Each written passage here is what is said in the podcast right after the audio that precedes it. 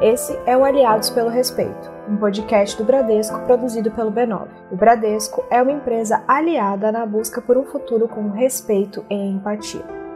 Aviso de gatilho. A história a seguir contém relato de violência de gênero e é baseada em fatos reais. Recomendamos cautela.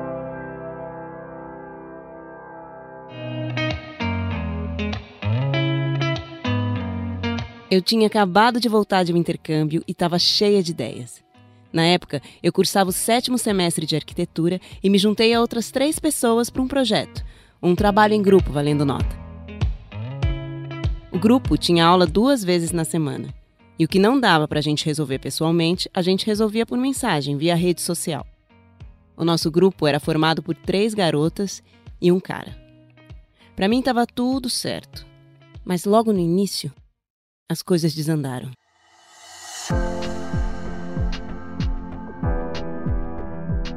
Por mensagem, eles sugeriam datas e horários para a gente se reunir, e era sempre em momentos que eu não podia estar presente. Eu ralava muito, era bolsista.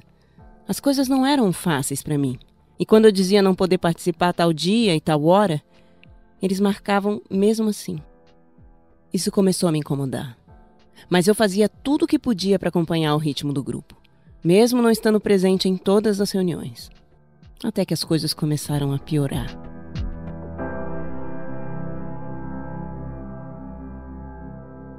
Eu dava sugestões no nosso projeto e o Rodrigo, o único cara do grupo, dizia que a minha ideia não era boa, que eu que eu não sabia do que eu estava falando. Mas no dia seguinte, lá estava a minha sugestão, executada por ele como se fosse dele. Era surreal. Ele se apropriava das minhas ideias sem a menor cerimônia. E as outras colegas do grupo agiam como se nada tivesse acontecido, sempre apoiando o Rodrigo. Até que um dia, de saco cheio daquilo, eu fiz um post. De maneira anônima, num perfil pessoal que eu não seguia praticamente ninguém lá da faculdade. Na publicação, eu dizia que estava muito difícil para mim. Que era complicado conseguir executar as minhas ideias em grupo.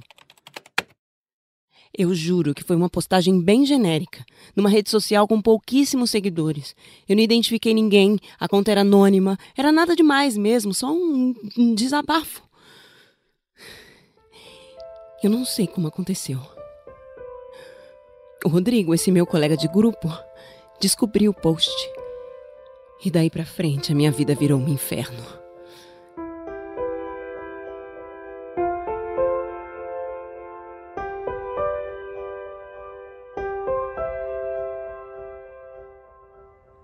Dia, no final de setembro de 2017, eu estava em casa à noite quando apareceu pessoalmente uma das meninas do grupo na minha casa.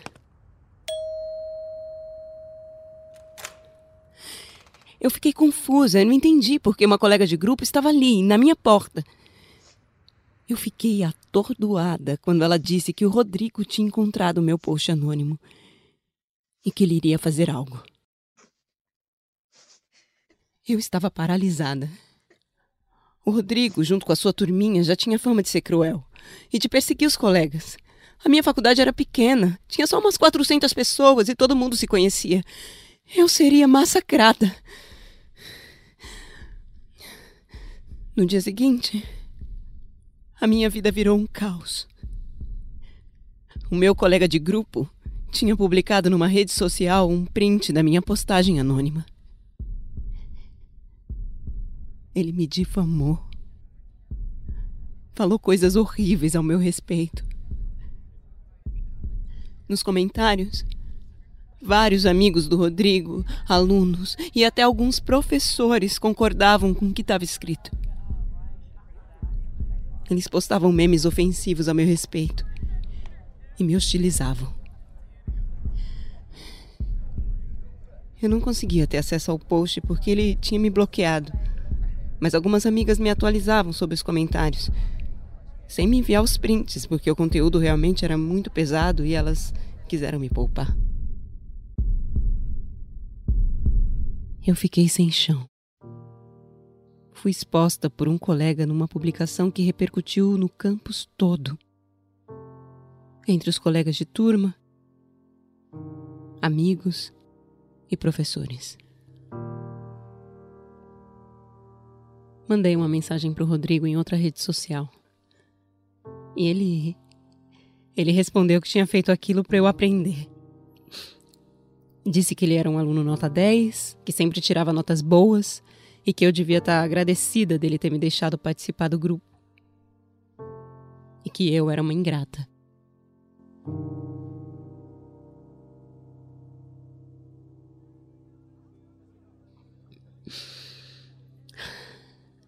A postagem repercutiu e já estava com mais de 50 comentários. Eu me sentia frágil. A vontade que eu tinha era de morrer. Então eu resolvi pedir ajuda para a reitoria da universidade. Eles não me ajudaram. O máximo que fizeram foi me encaminhar para uma psicóloga da faculdade que me atendeu apenas uma vez. E depois não tinha mais agenda. A reitoria e a maioria dos meus colegas colocaram panos quentes e aconselharam que eu esquecesse tudo. Eu ainda tinha que terminar dois trabalhos para encerrar o semestre. Ia ter que circular por lá. Foi um pesadelo. Como eu encararia os meus colegas e andaria pela faculdade depois das coisas horríveis ditas sobre mim? Eu fiquei no fundo do poço. Apaguei todas as minhas redes sociais. Tinha medo de todos. Me questionava se, no fundo, não era eu a culpada por tudo aquilo.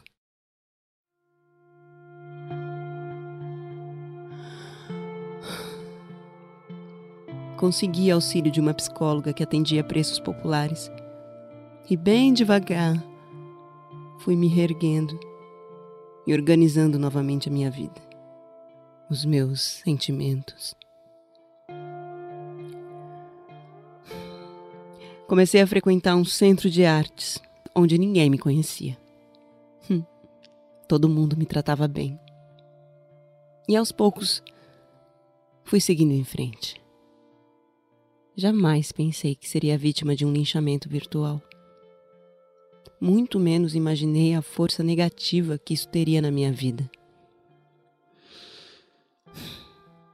Algumas consequências do linchamento e da exposição foram irreparáveis. Eu nunca consegui trabalhar na área em que me formei. E acredito que ter sido atacada publicamente tem uma parcela de responsabilidade nisso. Hoje já consigo ter um perfil aberto de trabalho numa rede social, me sinto mais confiante, fiz novas amizades.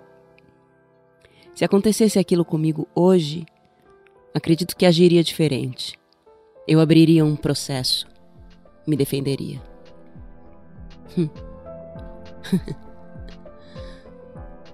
Hum. o mais surpreendente de tudo é que eu descobri depois que esse aluno que me expôs tinha um processo administrativo na faculdade por plágio. Ele plagiou o trabalho de outra aluna, foi descoberto e nada foi feito. Ficou tudo por isso mesmo. No final, o ambiente acadêmico virtual reproduziu exatamente o que vivemos fora da universidade, né? É algo para se pensar. Essa foi a atriz Naruna Costa. Ela interpretou o relato da Paula, que teve a sua privacidade preservada, já que estamos usando um nome fictício. Assim como milhares de mulheres, a Paula foi vítima de assédio.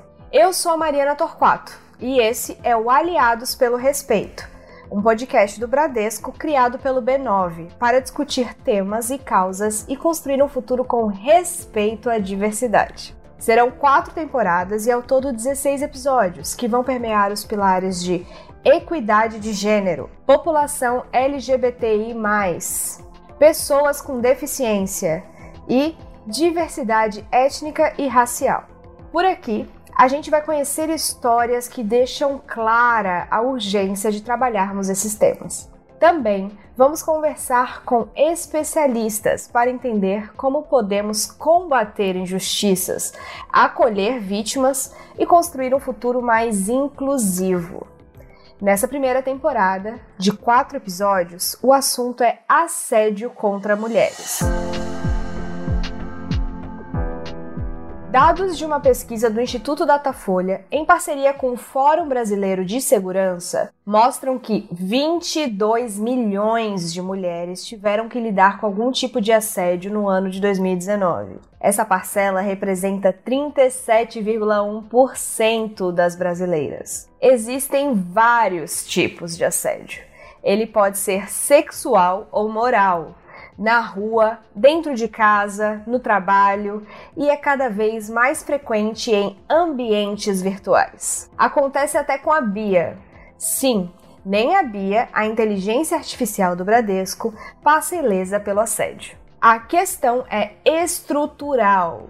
Diante de números tão impactantes, fica claro que a gente precisa conscientizar as vítimas de seus direitos e mostrar como podem buscar ajuda, legal ou psicológica. Também precisamos conscientizar os agentes públicos da importância de acolher as vítimas e mostrar às pessoas que cometem violência o impacto devastador que isso tem nas vítimas e que elas podem ser responsabilizadas por isso. E, claro, conscientizar a sociedade do custo social disso.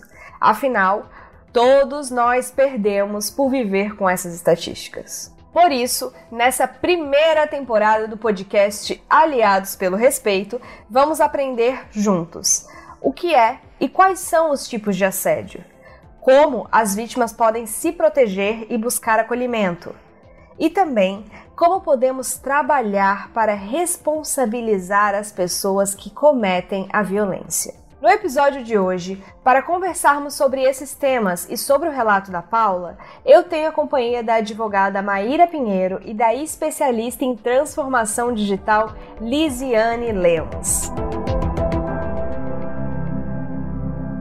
Bom, quero agradecer então a presença da Maíra e da Lisiane. Maíra já esteve com a gente no primeiro episódio, mas por favor, se apresenta aí para quem não ouviu. Eu sou a Maíra Pinheiro, sou advogada criminalista dos direitos das mulheres, mãe feminista e estamos aí para conversar sobre direitos.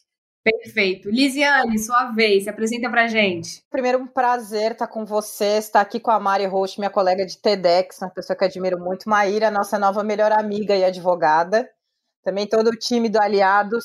Obrigado pelo convite. Eu sou Lisiane Lemos, uma mulher negra, gaúcha, jovem, e aí a parte curiosa, uma advogada que se encontrou em tecnologia. E eu me autodenomino mais especialista em transformação digital, porque já está nesse mundo novo que eu não consegui encaixotar esses diferentes conhecimentos. Construí minha carreira em empresas de tecnologia, mas entendo que esse aprendizado é para reverberar e ajudar mais pessoas. E é para isso que eu estou aqui, para compartilhar melhores e piores práticas no mundo digital. Bom, a gente acabou de ouvir é, essa história que traz um exemplo de exposing seguido de cyberbullying. Maíra, o que, que categoriza essas práticas? Ah, ouvindo o relato, a gente percebe que tem uma, uma violência moral bastante grave, né? Então, a gente tem situações que provavelmente aqueles comentários ofensivos configuram crime de injúria. E o ato de divulgar um conteúdo atentatório à reputação é crime de difamação. E a pena pode ser aumentada se o crime é praticado perante uma grande quantidade de pessoas, o que acontece sempre que a gente está falando de situações de exposição na internet. É, e nos últimos anos a expressão hater tem sido muito debatida nos ambientes digitais, né? E eu queria saber de você, Elisiane, por que, que é tão difícil combater esses comportamentos de ódio, de crueldade, de vingança e de humilhação na internet? Nossa, gente, tem uma porção de variáveis aí quando eu vejo essa pergunta. A gente tem uma questão de intencionalidade, então fica aquilo, ah, eu não quis fazer tal coisa, acabou acontecendo. E depois a nossa dificuldade de identificar quem é esse autor. Porque por mais que a gente fale de anonimato, quem é o autor? Eu posso criar uma conta e dizer que sou Lisiane Lemos, bota lá minha foto, ofende outra pessoa, é para provar que Lisiane Lemos não é Lisiane Lemos. Então, Para mim, essa é a maior dificuldade de realmente dizer que Mariana é Mariana, Maíra é Maíra, Lisiane é Lisiane. Esse crescimento de acessos de todos os lugares do país e até internacionalmente. Tem uma questão de acesso também, a gente não tem pessoas qualificadas para entender de crimes cibernéticos. Então, a Maíra pode falar disso também, advogados especialistas em direito digital e mesmo delegacias que sejam especialistas em crimes de internet. E acho que para dar um tempero nessas variáveis, a gente tem um novo regramento de privacidade nesse país que ninguém esperava que fosse entrar em vigor. E aí eu falo, eu tiro meu chapéu de advogado e falo como profissional de tecnologia. Eu dei aula falando assim: olha, gente, vamos estudar a lei de, de, Vamos estudar a LGPD, então a lei que fala de proteção de dados e privacidade no Brasil. Mas assim, eu não vou confiar que vai, porque a gente não tem nada estruturado, vai ter que reinventar o mercado. E, cara, veio. E a gente está aprendendo no meio do caminho. É porque ainda existe essa ideia de que a internet é uma terra sem lei, né? E aí eu queria saber de você, Maíra, assim como no mundo físico, nesse mundo que a gente vive, digamos assim, o um mundo real, desrespeitar alguém no mundo virtual caracteriza crime? Sim, caracteriza crime, como eu falei na resposta anterior, a gente tem como praticar injúria, a gente tem como praticar calúnia, a gente tem como praticar, a gente não, né, as pessoas que praticam esse tipo de conduta terrível, tem como ameaçar, é, inclusive, a gente tem até situações em que dá para praticar crime de importunação sexual através do, da internet. Então, não existe uma distinção específica entre o, o, crime presencial e o virtual. É, e muita gente, ao ouvir essa história, pode entender a postura do colega da faculdade que expôs a Paula com a ideia de que é uma liberdade de expressão. Lisiane, ridicularizar alguém na internet se encaixa no conceito de liberdade de expressão? A gente podia passar o podcast inteiro falando de liberdade de expressão, e essa é a parte mais legal do tema. Eu também é, sento num conselho consultivo das Nações Unidas no Fundo de Populações para Gênero e Jovens, e aí eu quero trazer a Declaração Universal dos Direitos Humanos para a gente conceituar o que é liberdade de expressão. Né? Nesse artigo, a, a gente tem na ONU que fala que todo indivíduo tem direito à liberdade de opinião e expressão, o que implica, e aí, ó, no direito de não ser inquietado pelas suas opiniões, procurar, receber e difundir, sem consideração de fronteiras, informações e ideias por qualquer meio de expressão. Então a gente fala que todo mundo tem direito de se expressar, todo mundo tem direito de trazer o seu melhor para o mundo, mas tem aquela frase muito básica, que eu não sei não quem é o autor, que é a nossa liberdade termina onde começa a liberdade do outro. Quando eu penso em ridicularizar, também tem isso, é muito pessoal. Eu, é, às vezes, a gente fala, nós que fazemos parte de minoria, a gente às vezes é criado num ambiente de opressão e de ridicularização e naturaliza. E às vezes a gente está sofrendo uma agressão por parte do outro. Então, para entender o que é ridicularização, você tem que colocar o seu limite e eu estou dizendo de, de autoconhecimento, de não deixar que a pessoa te desrespeite por achar que isso é um comportamento natural. O que, que eu quero dizer com isso? Se eu vivo num ambiente racista, eu não tenho que aceitar esse tipo de crime. Se encaixa no conceito de liberdade de expressão? Não. E a gente tem que ser vocal. E aí eu quero trazer também o papel da gente enquanto comunidade como eu te falei, às vezes a pessoa não, não sabe que ela está sendo alvo de uma conduta racista, de uma conduta machista, de uma conduta sexista, ou ela não se sente forte o suficiente para expor. E aí é o nosso papel de aliado, a gente está falando de aliados pelo respeito. Não é porque, é, às vezes, eu, como mulher negra, preciso que um homem branco seja um aliado e traga aquilo à superfície para que eu não sofra retaliação levando a liberdade de expressão para um lado positivo, eu quero que os aliados sintam liberdade de expressar quando eles acham que alguma coisa está errada. Acho que a gente constrói, tem uma frase, né? A gente constrói o mundo que a gente quer viver. E para mim, nessas ocasiões, nesse caso que a gente falou, a gente precisaria de aliados para construir a sociedade que a gente acha que faz sentido. Quando a gente fala de liberdade de expressão, como muito bem a Elisene colocou, a gente está falando de um direito fundamental que ele não é absoluto.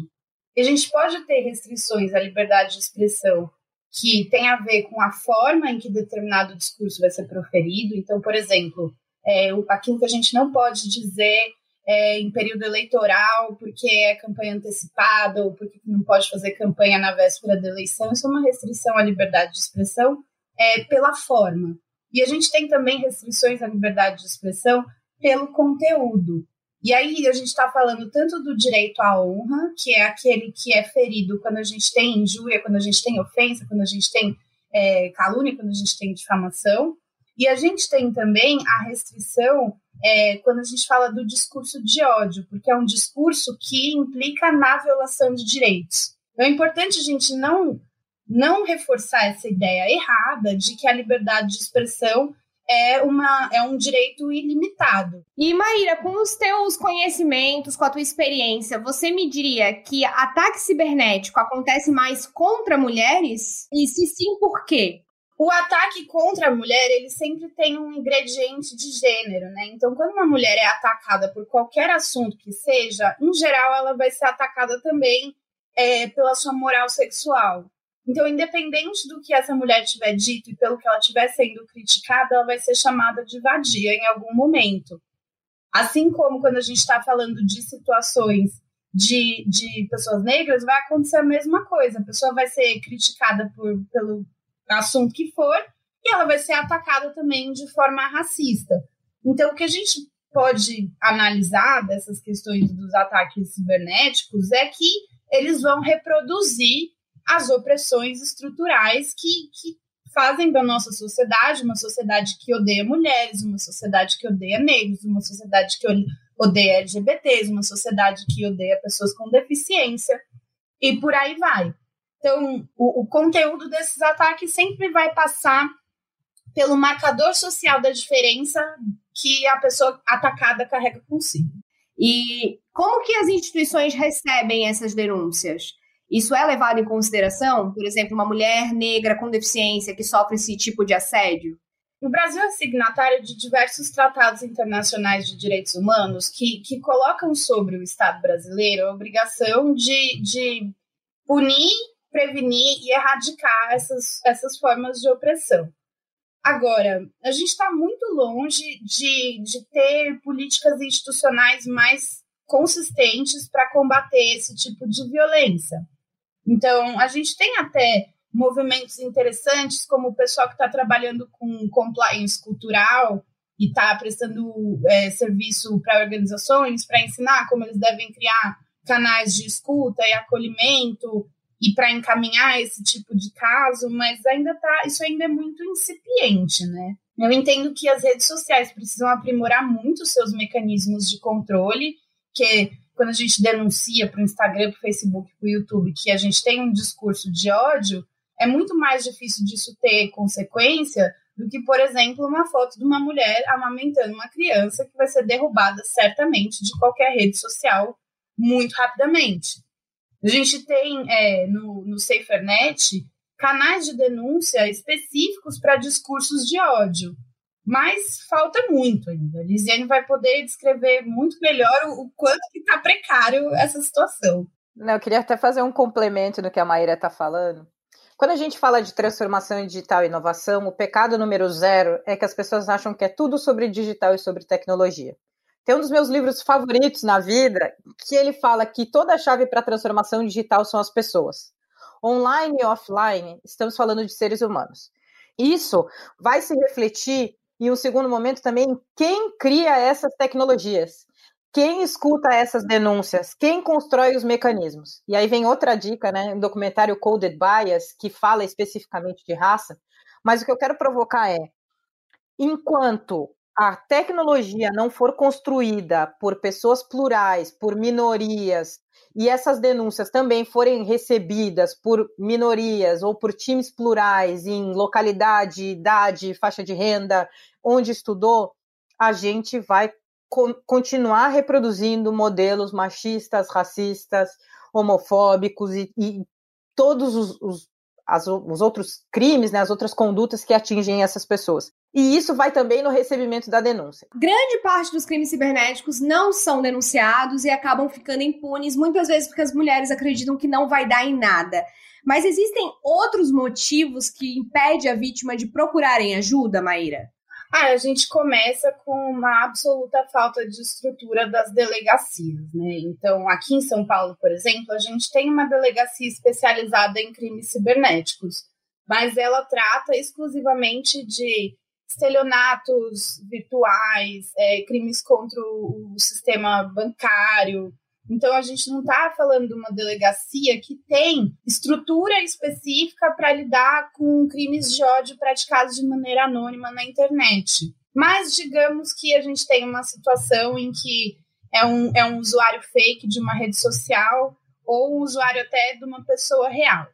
É sempre importante a gente trabalhar não só com o print, mas também com a URL da postagem e do perfil sempre que possível. Se tiver recurso para isso, leva o aparelho celular no cartório e faz uma ata notarial. É, e aí o cartorário vai certificar que aquele conteúdo está num determinado site, numa determinada conversa. Isso tem um custo elevado. Então, essa já é uma primeira barreira. A maioria das pessoas vai trabalhar com um tipo de prova é, que tem uma autenticidade menos é, confirmável. A gente começou a falar agora na reforma do, do Código de Processo Penal de 2019, começamos a trabalhar de maneira mais séria com a ideia de cadeia de custódia da prova digital. Então, os procedimentos que devem ser adotados para que você possa fazer com que uma prova digital possa ser considerada autêntica, possa ser considerada íntegra. As delegacias não estão preparadas para lidar com isso. Mas está lá, você tem seu print, você leva na delegacia. É, para você registrar um boletim de ocorrência de uma situação de injúria, calúnia, difamação ou ameaça, você tem seis meses da data em que você identificou a autoria do, do crime para registrar um boletim de ocorrência e do na data de registro do boletim de ocorrência, você tem seis meses para representar. O que, que significa representar? Significa manifestar o seu interesse na continuidade daquela investigação criminal. Então, não basta fazer o boletim de ocorrência.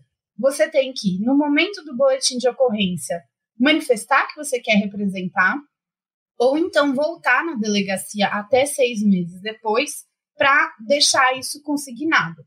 A representação ela não tem uma formalidade específica.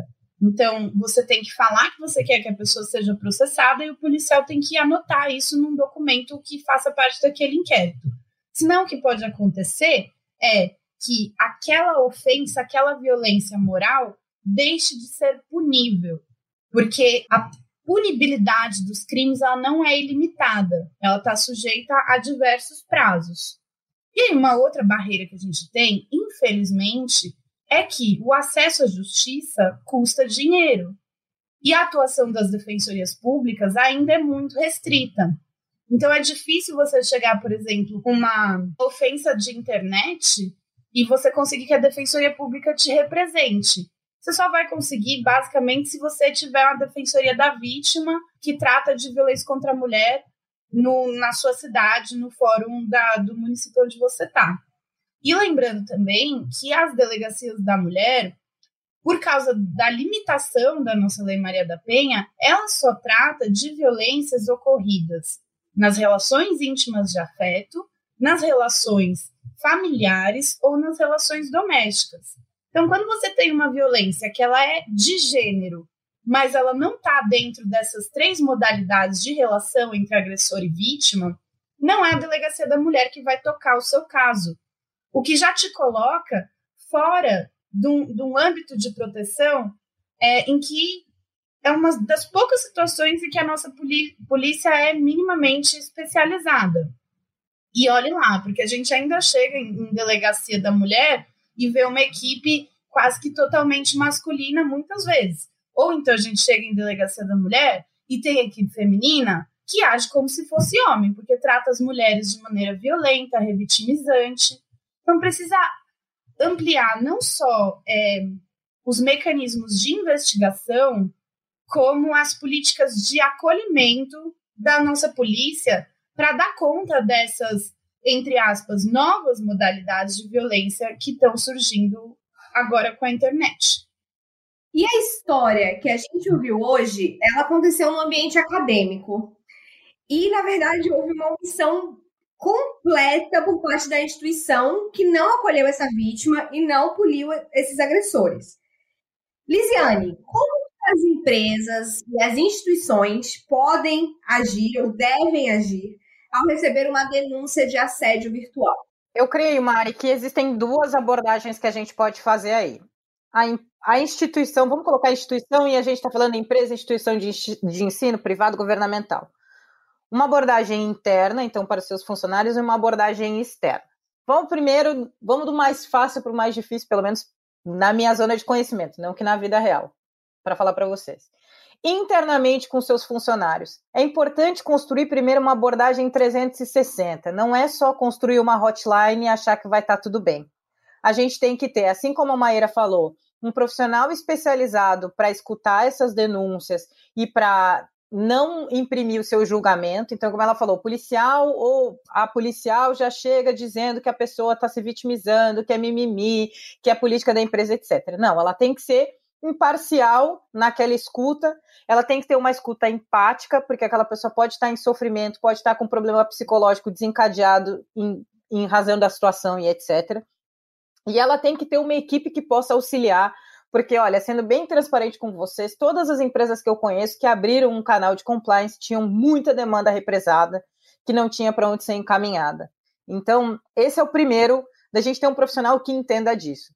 Depois, o que eu coloquei aqui é quem escuta, né? Você ter essa abordagem 360, um psicólogo que possa ajudar essa pessoa, o gerente dela que tem que estar também preparado para esses próximos passos, vai dar uma licença, ela vai continuar trabalhando, vai trocar de área, garantir uma política efetiva de não retaliação, que é o mais difícil porque é muito sensível porque pode ser que o direto envolvido na, na relação não retalie, mas o melhor amigo dele que está na área retalie indiretamente numa análise de performance, numa, numa questão de vendas. Então, tem todo um ecossistema envolvido ali que tem que ser também é, acompanhado.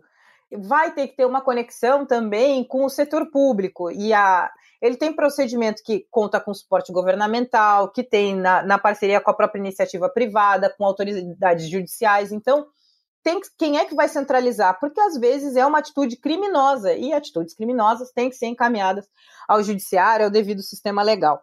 E sempre ambiente é, privado, acompanhamento e mensuração. É, acho que a grande dica também que eu para toda a política de ação afirmativa, ou mesmo a política desses canais que a gente está contra assédio, o tamanho do seu interesse é diretamente proporcional ao aporte financeiro que você coloca na causa. Se você coloca um nada do seu orçamento em compliance nas denúncias, isso não é interessante, não é seu foco, não é sua prioridade. E eu não vou dizer que está tudo bem, porque não está tudo bem, porque ela tem que ser uma linha importante, essa pessoa tem que ter apoio. Externamente, a nossa grande maior dificuldade é que a questão de denúncias, de atenção a, a condutas éticas, tem que nascer com a solução. Uma forma de você conseguir é, que o cliente final se sinta seguro dentro de uma plataforma ou de um e-commerce, que ele seja tratado do jeito que ele quer, que ele seja acessível e que se não é que ele tem um canal primeiro para dar sugestões de como aquela operação pode ser melhor e depois de denunciar se são as condutas criminosas. Aí eu quero um print para que ele tenha um acesso daquelas conversas que são é, direitos proprietários. Mas acho que tudo começa por ter o um interesse real, primeiro, assumir que isso existe. É, e eu trabalho muito com empresas de pequeno e médio porte. A primeira dificuldade que eu tenho é que eles acham, ai, ah, não, essas coisas de assédio e denúncia virtual é coisa de empresa grande, é coisa de multinacional, não é para mim. E eu tenho tentado trazer para essas empresas que tem que ter um código de conduta, tem que se atentar a fazer um código de ética que seja, colocar isso como parte do contrato de trabalho para construir esse ambiente e não ficar dependendo de, de uma denúncia, de juntar prova e trazer um problema muito maior, um funcionário normalmente desalinhado com esses valores. E para finalizar, a gente só vai construir políticas de denúncia acolhedoras quando a gente contratar para as nossas empresas, instituições, pessoas que entendam desse assunto é uma preparação profunda e necessária. Então, no momento que a gente tiver empresas e instituições mais plurais, esses canais vão acontecer junto no investimento financeiro que faça é, muito sentido. O que não pode é ficar sem agir. Essa questão de representatividade que você trazou, eu acho que é muito importante, porque realmente é, muitas coisas as pessoas acham que não existem, quando você, por exemplo, sofre uma opressão por causa da sua deficiência, mas você nunca teve uma deficiência, você não entende o que, é isso, como que se forma essa opressão e como ela atinge essas pessoas, né? mas a gente falou muito aqui da questão de como é difícil é, as pessoas terem coragem ou ter acesso a canais de denúncia. Então, Maíra, para a gente finalizar, eu queria saber quais são os órgãos que as mulheres vítimas de ataques, vítimas de agressões na internet podem procurar. Seja para denunciar, buscar informação ou acolhimento. Onde que elas vão? São várias situações possíveis, né? Então, se a gente está falando de uma agressão que acontece no contexto de uma relação afetiva, então, por exemplo, um ex que está expondo, que está xingando, que está ameaçando, aí delegacia da mulher. Se a gente está falando de alguma das relações que não estão cobertas pela Lei Maria da Penha, então, que não é relação íntima de afeto, que não é relação familiar e não é relação doméstica, delegacia comum.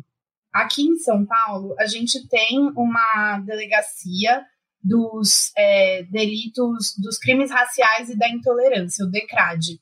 O DECRAD trabalha com crimes praticados contra negros e negras e LGBTs, e eles trabalham com crime de autoria desconhecida. Então, quando, autor, quando o autor do crime é conhecido, aí não vai para o DECRAD, vai para a delegacia comum. Temos também uma delegacia especial da pessoa com deficiência aqui em São Paulo. Se a gente está falando de uma violência moral cometida contra terceiros, então eu não sou a vítima, a gente pode fazer denúncia no Disque 100, que é o Disque Direitos Humanos. A gente tem também o Disque 180, que trata especificamente de violência contra a mulher. O, o Ministério Público nos estados também tem canais para você comunicar a ocorrência de crimes. E a, a gente tem também a, uma organização não governamental que toca o SaferNet, que também tem canais para denúncia dos mais variados tipos de discurso de ódio. Lembrando novamente que ofensa e ameaça na internet você tem que registrar o boletim de ocorrência até seis meses depois do fato, ou até seis meses depois de você saber da autoria do fato, e depois do registro de boletim, do boletim de ocorrência você precisa manifestar seu interesse na continuidade das investigações também em até seis meses.